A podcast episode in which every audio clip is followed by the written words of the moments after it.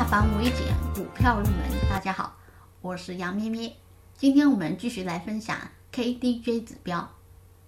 KDJ 常用的默认参数是九，也可以设置为五、九、十九、三十六、四十五、七十三等等。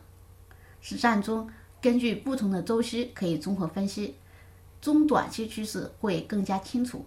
如果又出现不同周期的共振现象，那么说明趋势的可靠程度更大。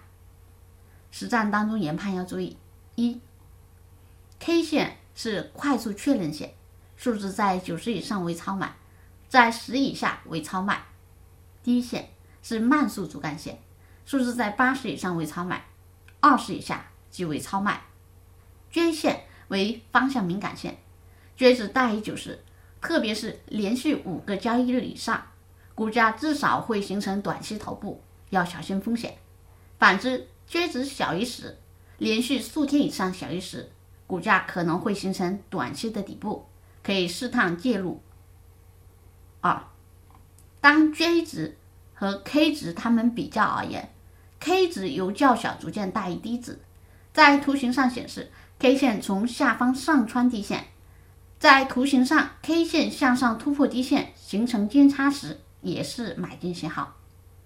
三，K 值由较大逐渐减小，小于 D 值，并且 K 线从上方下穿低线，显示趋势向下。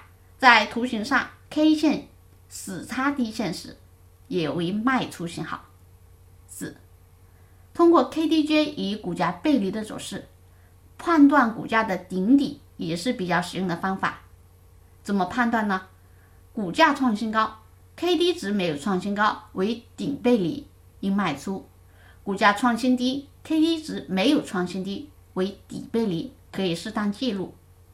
当然，这里要注意，K D J 顶底背离判断的方法，只能和前一波的高低点 K D 值比较，不能跳过前面的高点和低点去比较。实际当中呢，我们还要注意一点，K D J 值往往会存在一些钝化现象。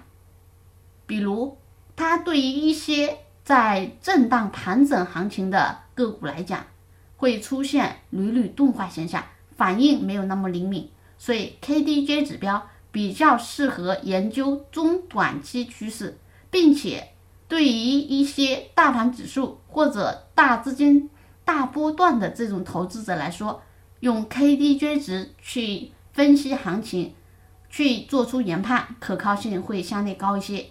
对于做这种小波段的短线客，那么你可能要用三十分钟、六十分钟这种分时级别的 KDJ 指标去进行研判。好，以上是我们今天分享的 KDJ 值的所有内容。更多股票知识可以查看文字稿或者留言。我们下堂课再继续。